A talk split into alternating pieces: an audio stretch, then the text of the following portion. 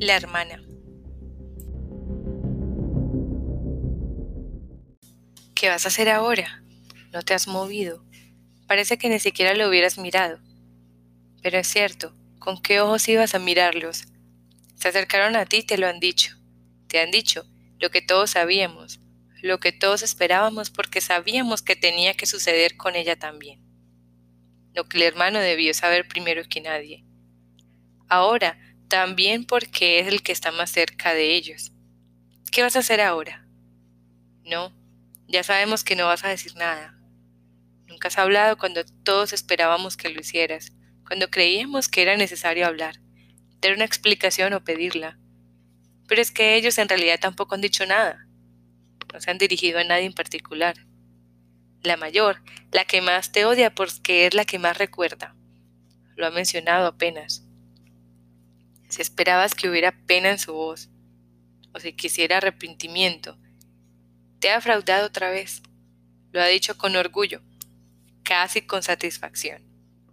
Como si hubiera esperado todo este tiempo para estar segura y ahora que lo está, gozara con echártelo en cara, con desbaratar tus planes por segunda vez sin saberlo.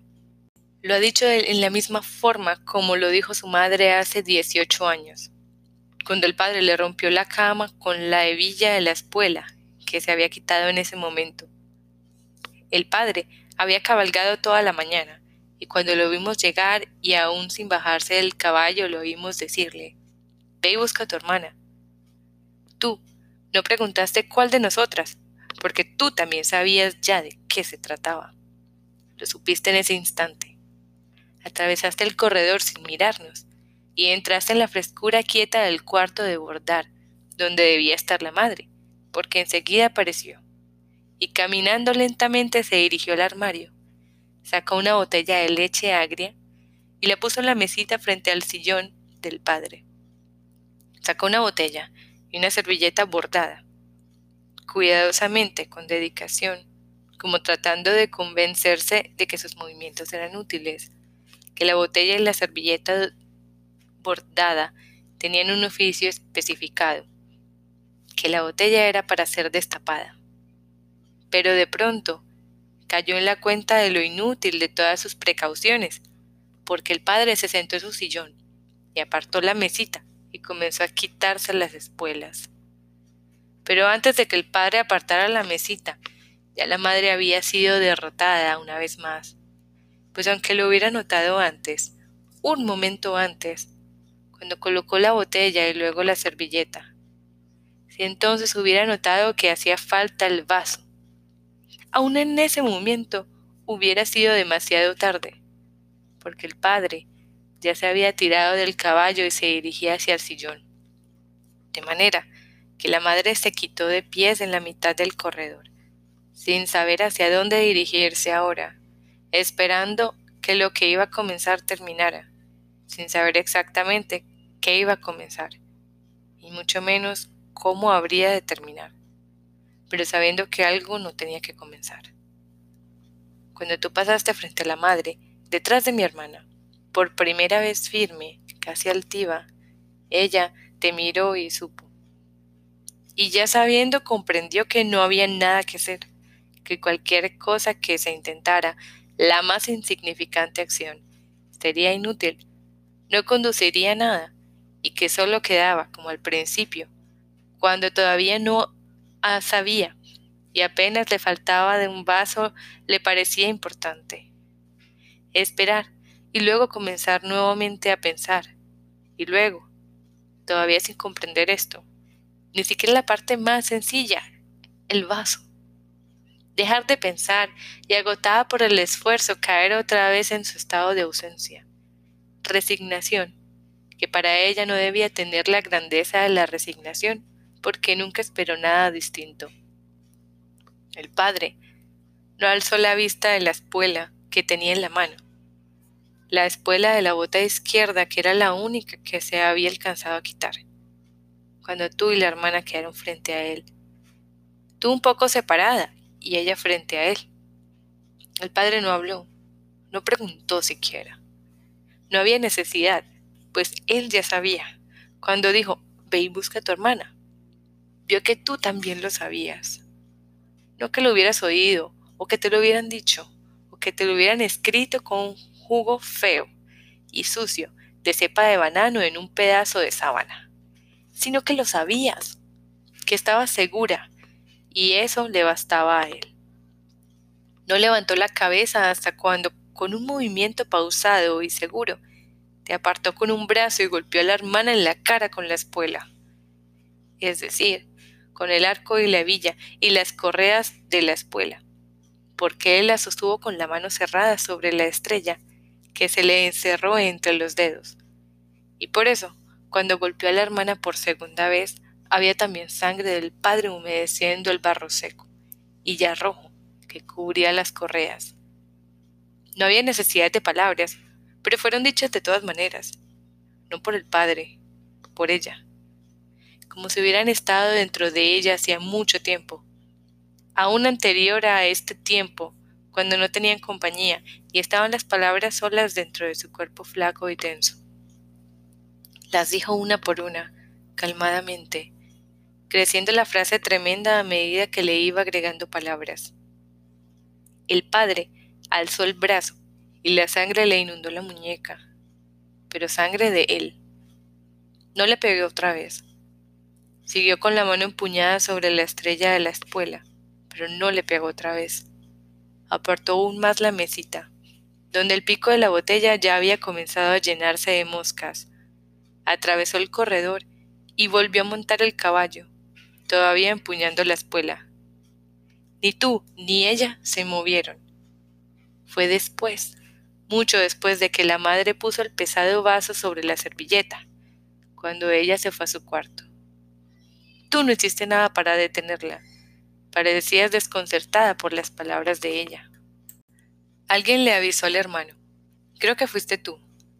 Esa noche el caballo del hermano entró resoplando casi hasta el corredor. Y allí se quedó toda la noche, resoplando, la casa estaba quieta y oscura.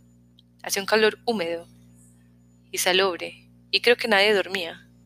Cada uno de nuestros cuartos oyó los pasos duros del hermano cuando se detuvieron frente a la cama de ella. Después, su voz llenó calladamente todas las habitaciones de la sala. Maldito padre, maldito padre. Y entonces fue cuando vimos por primera vez el llanto de la hermana. Cuando el chapoteo de las mulas llenó el espacio junto a los corrales, ya tú estabas levantada y debiste oír al hermano hablar con los mozos y montar apresuradamente en su caballo. La silla y las riendas y los estribos y el caballo, húmedos y chorreantes todavía de la lluvia de la madrugada. El hermano los oyó entrar y los esperaba en el corredor. Uno de ellos dijo, Ya llegaron. Y el hermano preguntó, ¿Cuántos? Y el mozo. Deben ser como doscientos. Vinieron dos planchones llenos. Entonces el hermano miró por primera vez el caballo y dijo, Vamos, tenemos que llegar antes que ellos. Esa mañana, mientras desayunábamos, Carmen llegó con la noticia de que la estación estaba llena de soldados. La hermana levantó la cara, tenía la sangre apretada y seca sobre la mejilla rota. La madre la miró y se tapó la boca con las manos. Entonces tú dijiste, ojalá los maten a todos. Y la hermana, no los matarán a todos, no podrán matarlos a todos. Lo dijo simplemente, sin levantar la voz, pero con seguridad, con perfecta seguridad. Fuiste la primera en darte cuenta de que la hermana no iba a ser ya la misma. A la hermana le había nacido una voz de palabras secas y seguras, sobre todo seguras. Si te asombró un poco esta nueva voz de la hermana, no lo mostraste. Pero es que en ti nunca hubo asombro. Parecías esperarlo todo, saberlo todo de antemano, como si todo respondiera a un plan ya hecho, trazado y previsto en sus más pequeños detalles. De manera que esto tampoco te ha sorprendido. Y ahora tuvieras los ojos como que mirarla. La hubieras mirado en la misma forma como miraste a la hermana la mañana en que llegaron los soldados al pueblo, como relevada, agradecida, porque lo que habías esperado, lo que habías presentido sin tener una noción real, tomaba una forma definitiva, y ya no tenías que esperar nada más.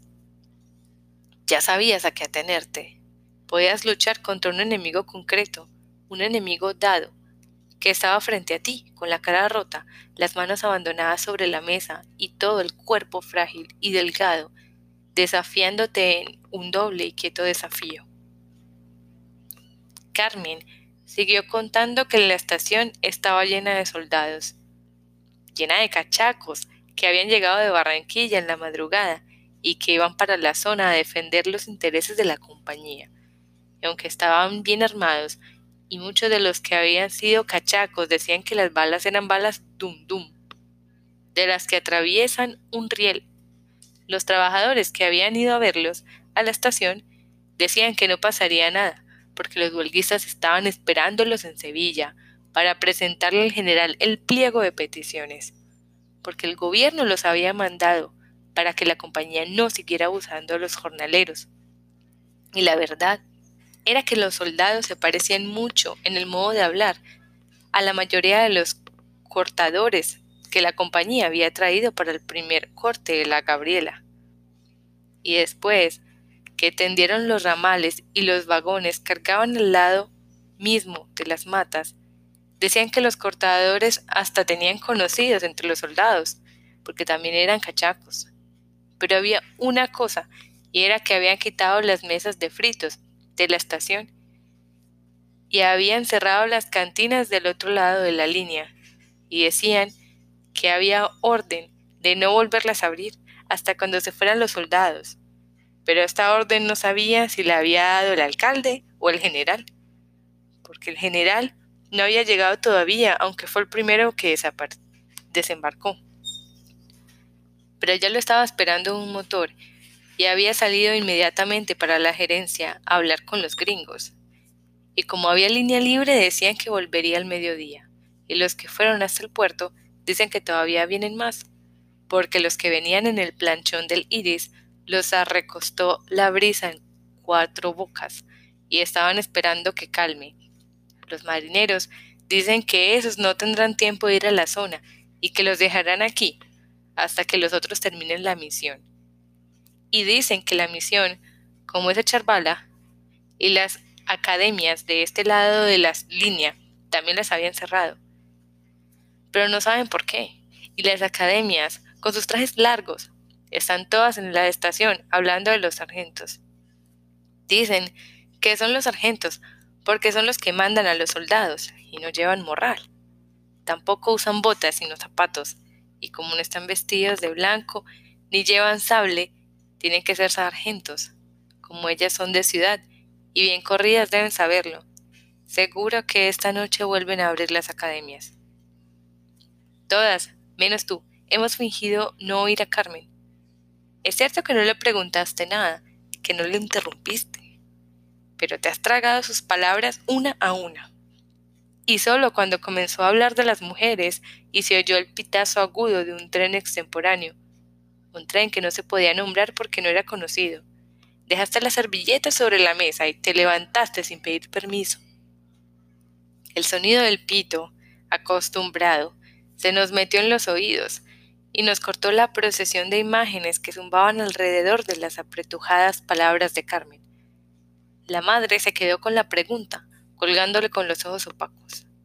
Una pregunta que nadie, ni siquiera tú, hubiera podido responderle, porque por más que pensáramos y tratáramos de recordar los itinerarios más remotos, no habríamos encontrado una hora, un sitio para ese tren. Perdimos los puntos de referencia para medir el tiempo que debía transcurrir entre el acostarnos y levantarnos. La rutina regular y perfecta de los días que no eran domingo quedó rota, desordenada, como si alguien hubiera merodeado metódicamente sobre un ordenado fichero de dominó. Solo tú y ahora la hermana sabían que ese tren era el comienzo de un horario, no nuevo, extraño pero no nuevo. La hermana no necesitó que se lo dijeran, lo fue sabiendo, comprendiendo, mientras nosotras tratábamos de ordenar el desarreglado silencio de los trenes. Creo que lo supo a la primera, mucho antes que el padre, mucho antes que tú. y por eso cuando el padre lo dijo, por primera vez desconcertado, no asombrado, desconcertado, naturalmente, pero con una dureza por primera vez interrogante. La hermana fue la única que no lo miró. No era que el hermano se lo hubiera dicho, porque él tampoco lo sabía. No lo supo ni lo intuyó siquiera, mientras esperaba la llegada de los mozos, quieto, el barro casi duro de las botas apretado sobre las sábanas y las almohadas, y la camisa de dormir, y hasta sus dedos con un olor agudo de sangre endurecida, acostados con los ojos fijos en las vigas del techo, cuidadosamente tirado al lado del cuerpo abierto y dócil de la hermana, que se estremecía de pronto en un sollozo seco, evitado. Cuando oyó los caballos en el patio, debió pensar que tampoco esta vez podía escoger. Tenía que irse. Pero lo que sí no pensó ni imaginó, ni podía saber en ese momento, fue que no volvería a casa. No que tú o que el padre le impidieran regresar, o que él mismo, por su propia voluntad, obedeciendo lo que creía que era su deber, quedarse con los destrozados, metiendo su vida tercamente dentro de los que no tenían ya valor ni ganas de tratar nuevamente, porque el hermano podría ocurrírsele que era también su deber el restaurar en cada casa, en cada cadáver, lo que había sido quitado, la vaga e innominada noción que los había puesto en movimiento, que había empujado a cada uno de los hombres y a cada uno de los cadáveres fuera de la tierra o de la casa, que ni siquiera les pertenecía, para buscar la poca tierra o la poca casa o la poca muerte que habría de pertenecerles y esto, el quedarse entre los que habían fracasado, porque él era el único que sabía que no lo habían vencido. Apenas doblado sobre los andenes calientes de las estaciones, doblado por el peso caliente de las balas, pero no vencido. Y hubiera decidido no regresar, obedeciéndonos ya a esto, no ya lo que podía ser o no su deber, sino la simple memoria de la sangre quieta y voluntariamente provocada, que ni siquiera podría llamarse incesto. Apenas la propia sangre libertada dentro de un cuerpo que podía ser su mismo cuerpo, que no necesitó mezclarse porque era su misma sangre retornando. Nada de esto podía ser razón para el conocimiento de la hermana. Pero ahora, después de tus palabras y de las palabras del padre, la hermana comprendió exactamente por qué lo sabía antes que todos. El hermano no tendría que regresar porque ella no estaría en casa. Si pudiéramos entenderle mejor, si alguna vez nos hubieras dado la oportunidad de saber cómo eras, si siquiera nos hubieras dejado entrar alguna vez a tu cuarto, ahora te compadeceríamos. Bastaría con mirarte los grandes huecos vacíos que se te han abierto en la cara para tenerte lástima. Pero nunca dejaste que nos sintiéramos tus hermanas. No nos dejaste pertenecer a ti. Aún el más lejano comienzo de la memoria estás aislada de nosotras. Fuimos creciendo separadas de ti, de tus gestos, de tus palabras, de tus más simples vestidos. Nos has mantenido fuera de todas sus expectativas, de las más cotidianas experiencias. Nos fuiste aislando de todo lo que pudiéramos compartir contigo. Lo tuyo era tuyo y de lo poco que podíamos descubrir para nosotras en nuestro angosto y llano espacio infantil tomabas lo que querías sin dar nada a cambio. En los primeros años te seguíamos fascinadas y miedosas, con un miedo que tú fabricabas y alentabas, para que no pudiéramos asomarnos siquiera al circo alucinante de pollitos atravesados por las varillas de metal, de los paraguas rotos, y de ratones sangrantes de rabos y orejas cortados, que hacías dar vueltas dentro de una gran caja de galletas de verte jugar con los objetos más extraños y comunes. Le perdimos el gusto a las muñecas y a los juguetes adecuados. Y como ya deseábamos ser como tú, imitábamos todo lo que hacías hasta exasperarte. Entonces eras cruel, con una crueldad metódica y tremenda que nos hacía más dependientes de tu voluntad. Si hubiéramos ido al colegio, tal vez habríamos tenido una niñez alegre. Pero cuando la madre insinuó no lo dijo, Ni siquiera dejó saber lo que deseaba, que deberíamos ser enviadas a la escuela. El padre bajó un poco el periódico para que le pudiéramos ver los ojos, y dijo, Lo que tenga que aprender lo aprenderán aquí. Y al día siguiente comenzó el diario y aburrido aprendizaje de las letras, los números y los lugares. Te sentabas sola en el centro de la mesa y pusieron en el cuarto de los libros y seguías, en silencio, todas las indicaciones que el profesor iba haciendo en el pedazo de hule negro que el padre había hecho enmarcar en la pared. No sorprendió a nadie que tú fueras la más inteligente de todas. Fuiste la primera en aprender a leer. Después, ya no volviste a poner atención a las lecciones. No te volviste a sentar a la mesa y el profesor dejó de hacerte preguntas. Te sentabas en la butaca del padre, demasiado grande para ti, y tomabas cualquiera de los libros, también demasiado grandes para ti. El primer anaquel y solo cuando terminábamos la clase de la mañana para ir a almorzar, lo ponías nuevamente en su sitio. Y un día, tal vez cuando habías terminado con todos los libros del primer anaquel, y tal vez eras demasiado pequeña para alcanzar los del segundo, dejaste simplemente de ir a las clases. El profesor le preguntó esa tarde a mi madre por qué no habías estado en la clase y la madre no supo qué contestar. Ya habías comenzado a hacer un misterio para ella, un misterio más impenetrable que el del padre, porque tú eras hija de ella. Había parte de ella en tu cuerpo, o al menos al principio lo creyó así. Después ya no se preocupó más, aceptó que en algún momento de tu engendro, o de tu crianza, o de tu amamantamiento, había comenzado un descase, una separación. Creo que debió pensar que eras extraña a ella, que solo existía entre las dos una relación de vivienda, de habitación, y la madre se convirtió en una de nosotras, no en una persona aparte, de una función perfectamente definida como la del padre, sino en una de nosotras. Una especie de entidad neutra cuya existencia era tolerada, hasta propiciada, pero cuya voz y cuyas acciones no tenían importancia alguna dentro de esa extraña jerarquía que primero el padre y luego tú habían impuesto en la familia. El que pudieran agarrársela sola, sin la ayuda de la madre, durante todos los años de la angustia y de los continuos y desconcertantes descubrimientos, hacía que te observáramos atentamente para ver si tú, si tu cuerpo, también crujía con un dolor sosegado como el nuestro. Un día, anduvimos buscándote toda la mañana hasta que te encontramos en el patio de los caballos, sentada en una silla vieja, la falda recogida sobre el vientre, mirando cómo se te empapaban las ingles de una sangre delgada e insistente. Al sentir que te mirábamos, cerraste las piernas y nos gritaste sin rabia, váyanse, váyanse.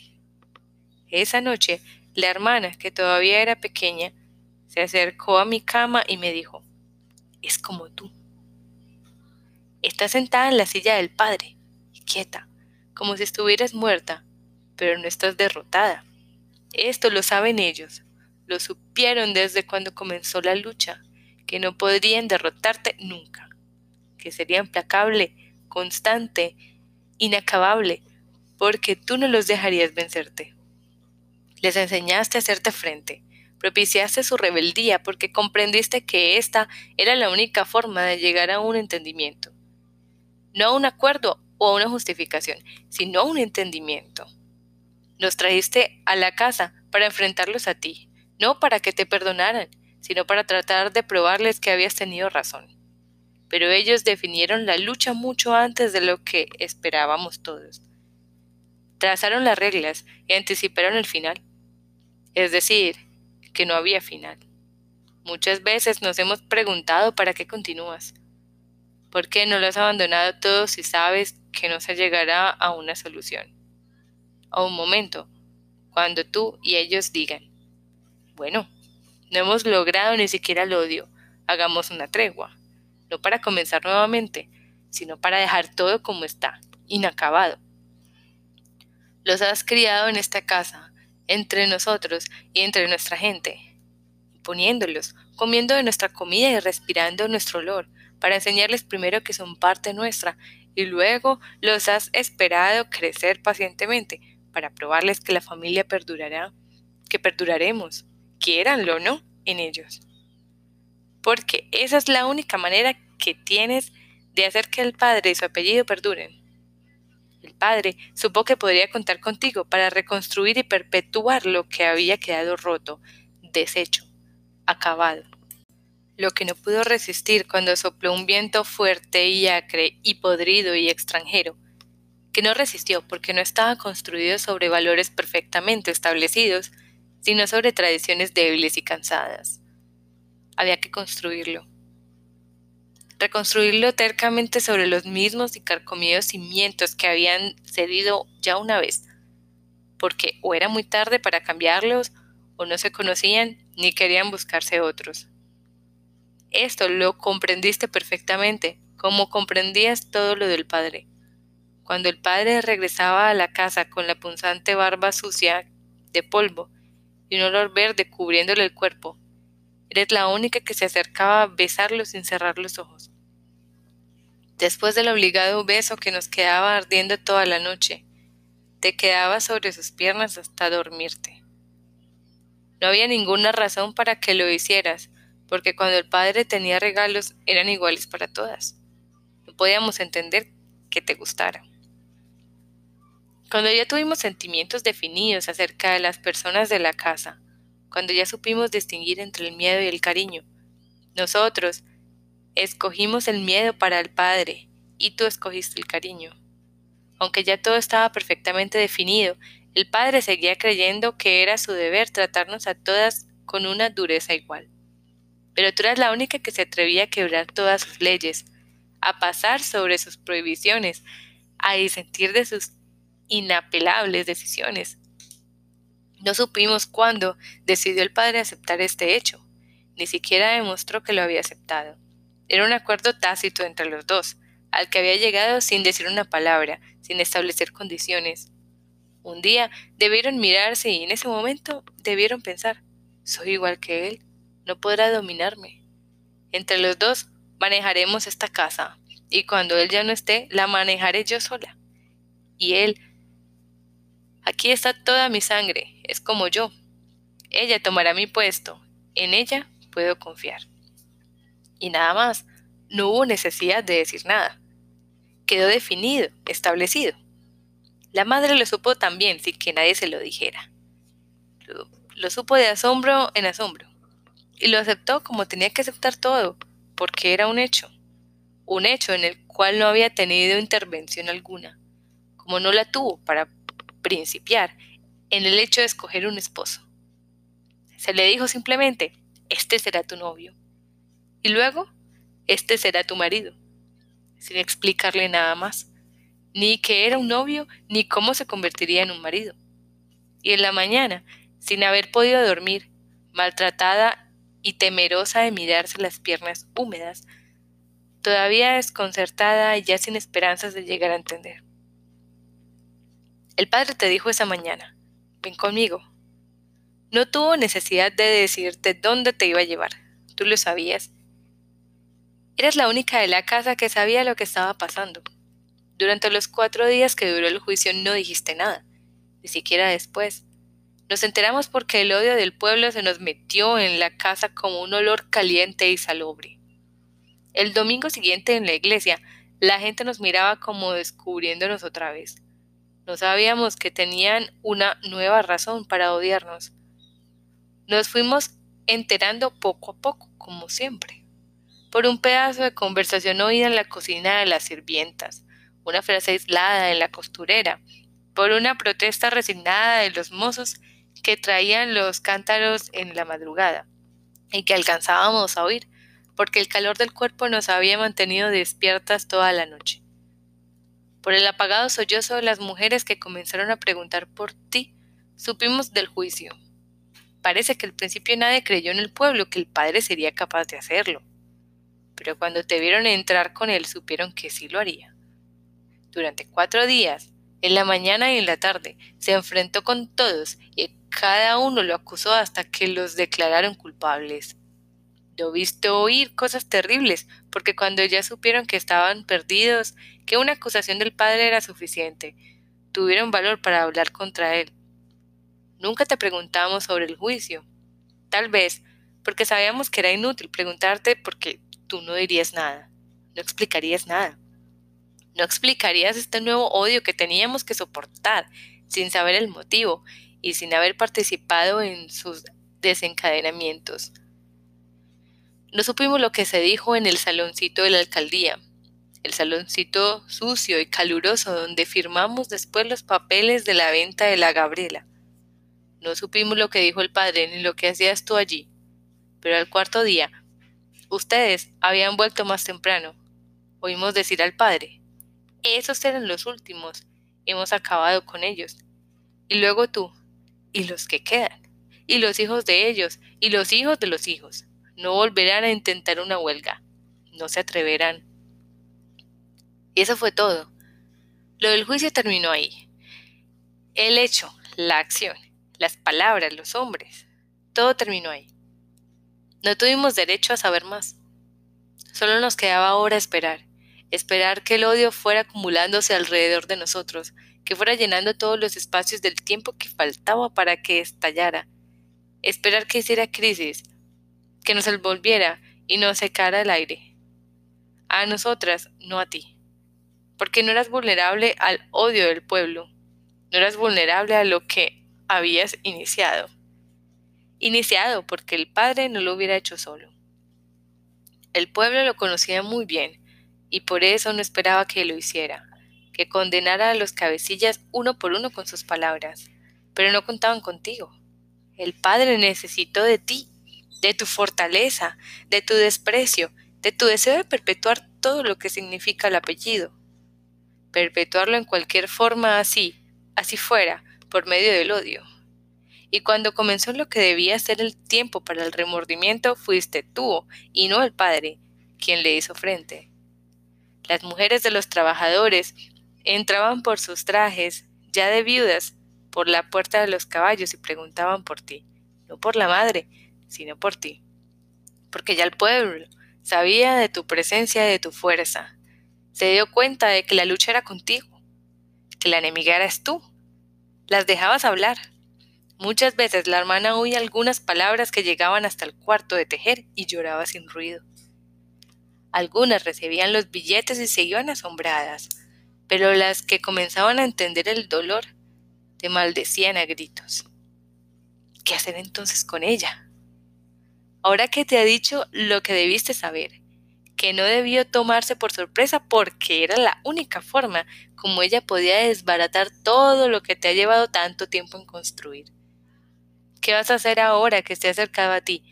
Y con palabras agudas y seguras, como picos, te ha vaciado las órbitas.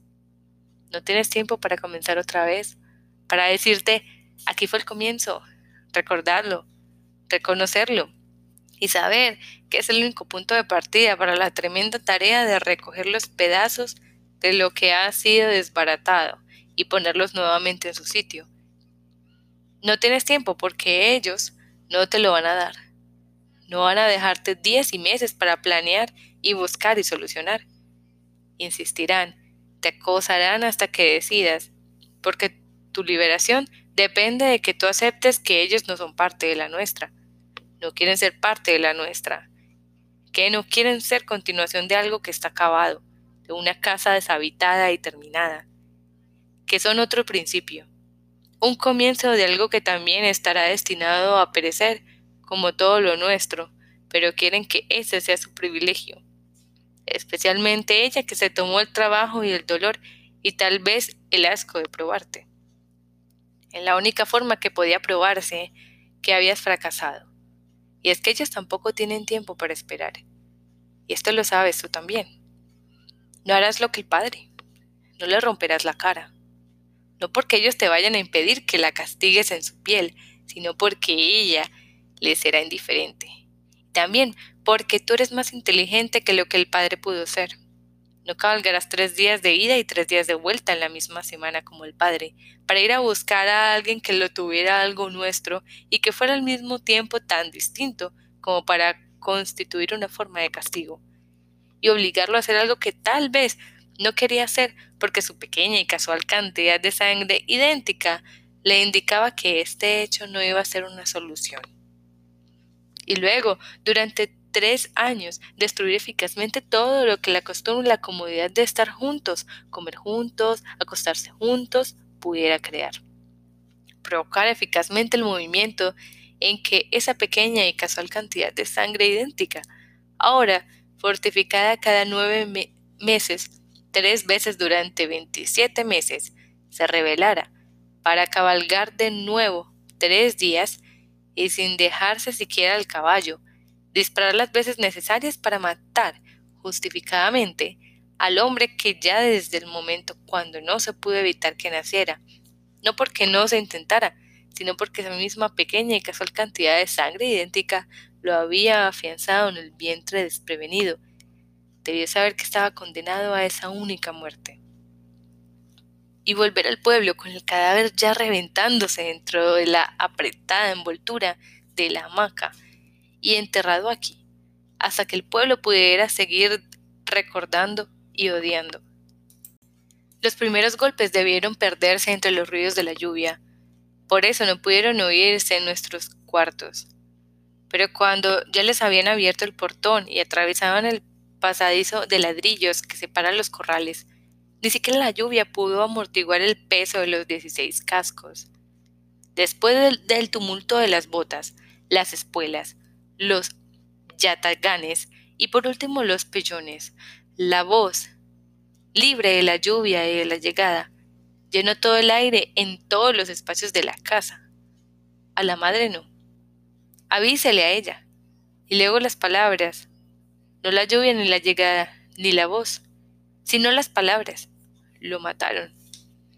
En Sevilla, a punta de cavador. Entonces, el llanto inexperto de la madre.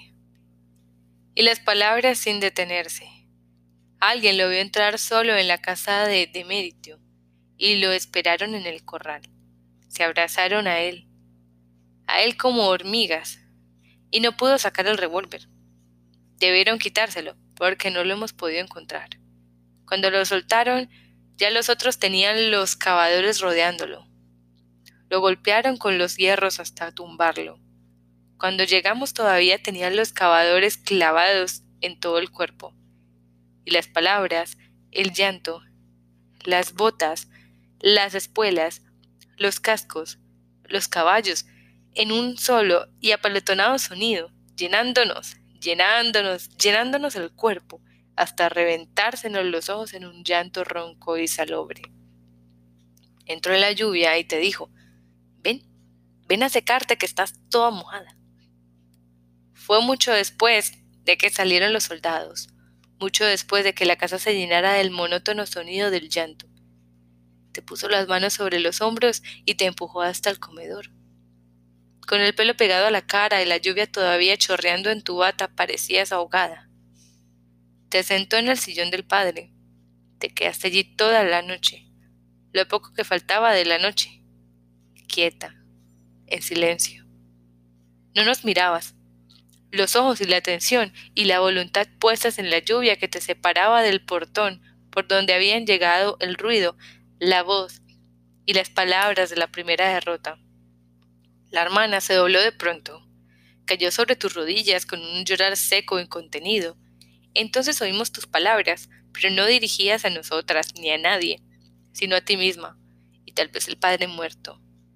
No me verán llorar, a mí no me verán llorar, no les daré ese gusto. Y el pueblo no te vio llorar aunque se aglomeró frente a la casa cuando trajeron la caja de madera húmeda y clavada a prisa, donde venía el cuerpo horadado del padre, y esperó allí todo el día, bajo la lluvia, a que la sacaran hasta la iglesia. Y luego esperó en el atrio a que el sacerdote echara un poco más de agua sobre la caja, la mejor clavada y menos vasta y hasta pintada de negro.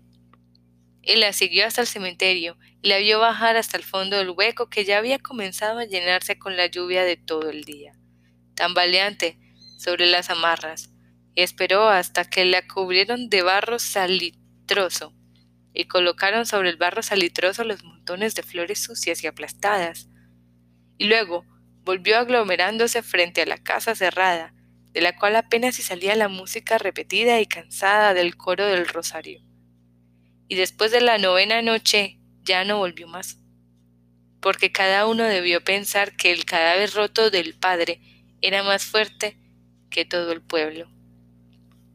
Después del noveno día, todavía esperaste que hubiera un poco menos de lluvia para mandar a buscarlos, no porque tuvieras la esperanza de que el hermano volviera a casa y los trajera. Sabías que el hermano no vendría, que tenía que ser obligado a ello, y que la única manera de obligarlo era enviando por los hijos, dejándoles saber que tú los querías en la casa, en la casa que les correspondía vivir y ser criados.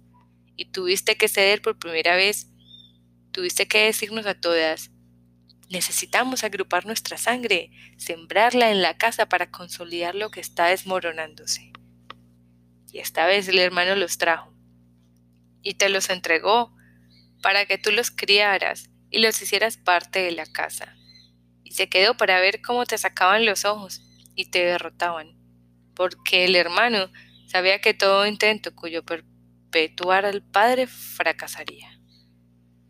Por eso, ahora te está mirando simplemente, no a ellos, a ti, esperando que aceptes que están derrotados, que el padre y tú están derrotados definitivamente. El hermano no ha hecho otra cosa que esperar, ha esperado 18 años y nueve meses para saber que seguramente lo que siempre debió intuir, que los cadáveres tirados a lo largo de los rieles y amontonados en las estaciones de los pueblos no significaba que había estado equivocado, que había sido vencido, porque los que habían doblado los cuerpos de los campesinos sobre sus machetes enfundados tenían razón. Han necesitado todo este tiempo para ver derrumbarse la raza donde se apoyaron los fusiles.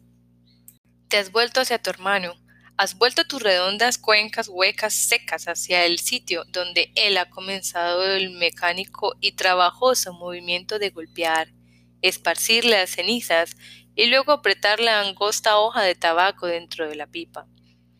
Si tuvieras ojos, podrías ver el cansancio del hermano, un cansancio acumulado en sus huesos, que ha ido creciendo en él, distrayendo la propia finalidad de sus movimientos, haciéndolos menos precisos, menos definitivos, un cansancio puesto dentro de él, no en su piel, ni en sus músculos, sino dentro de su misma armazón ósea, colocado allí para que no pudiera ser combatido ni echado fuera, fijado por la noción precisa de que todo lo que se hiciera o se intentara para cambiar lo que estaba determinado por la voluntad del Padre, solo conduciría a perder la oportunidad de conformarse.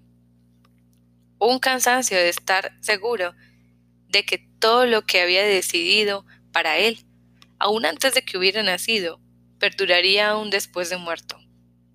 Esto a pesar de haber desconocido primero, luego roto, cambiado con su propio existir y con una violencia en sus actos todo lo que se había decidido para él. Un cansancio de tener que continuar luchando contra lo que desde el principio se supo que no podía ser derrotado, porque habría primero que derrotar toda su sangre y el origen de sus manos y su cuerpo y dentro de su cuerpo mismo, y luego disolver todas las vinculaciones que su cuerpo hubiera creado con las gentes de la casa, y esto no era posible. Porque si pudieras ver ese cansancio, no tendrías ahora que ponerte a esperar que el hermano diga las palabras que todos sabemos que no va a decir, que no las dirá aún deseándolo, porque sabe que tampoco esta vez podrá derrotar lo que está decidido para ellos, no por el Padre, ni por ti ni por él, sino por la sangre de ellos y los cuerpos de ellos y la casa a la que ellos pertenecen. Esto lo sabes tú, lo sabemos todos, pero quieres que sea el hermano el que lleve el peso de las palabras que van a ser dichas. Quieres que sea él, porque tú no tienes ojos para ver su cansancio. Fue necesario que crecieran y te sacaran los ojos.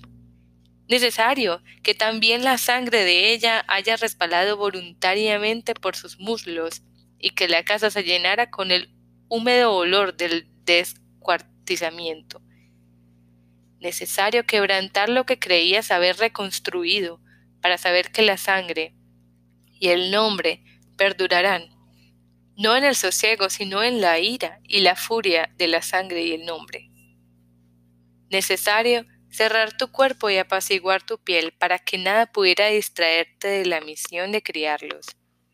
Necesario que laboriosamente formaras dentro de ti un apego a sus presencias, a sus voces, a sus modos, para sentirlos tuyos y poder soportar el largo crecimiento de su niñez sin desespero, y luego dominar la angustia de sus enfermedades, para que lo que ya pudiera ser amor o no te impidiera ser severa para su propio bien.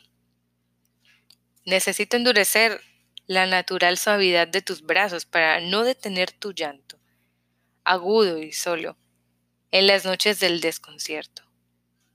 Necesario fomentar el odio hacia ti para hacerlos fuertes, unidos, dependientes de ti por ese mismo odio fortalecedor. Necesario que haya sido más fuerte que tu soledad para no dejar que te la resolvieran con sus tres vitalidades. Y como si toda esta terca dedicación de tus miembros y tus vísceras y tus sentidos a un solo fin, criarlos, capacitarlos para que la sangre del Padre y el nombre del Padre perduren, como si todo esto no hubiera sido suficiente, como si el participarlos a esta casa no hubiera sido ya una labor agotadora, Tienes ahora que aceptar lo que ella tiene en su vientre. Aceptarlo porque no tienen la oportunidad de escoger. Aceptarlo porque si lo rechazas el sacrificio de ella habrá sido inútil y el odio de ellos te habrá derrotado finalmente. El quebrantamiento de su cintura será un precio pequeño para la liberación de ellos. Se lo has dicho a ella. Nacer aquí y en esta casa se criará como uno que pertenece a esta casa, hasta que de ustedes nazca alguien que pueda tomar el lugar del Padre. Aún sin ojos, eres más fuerte que ellos, más fuerte que el pueblo, lo mismo que el Padre muerto.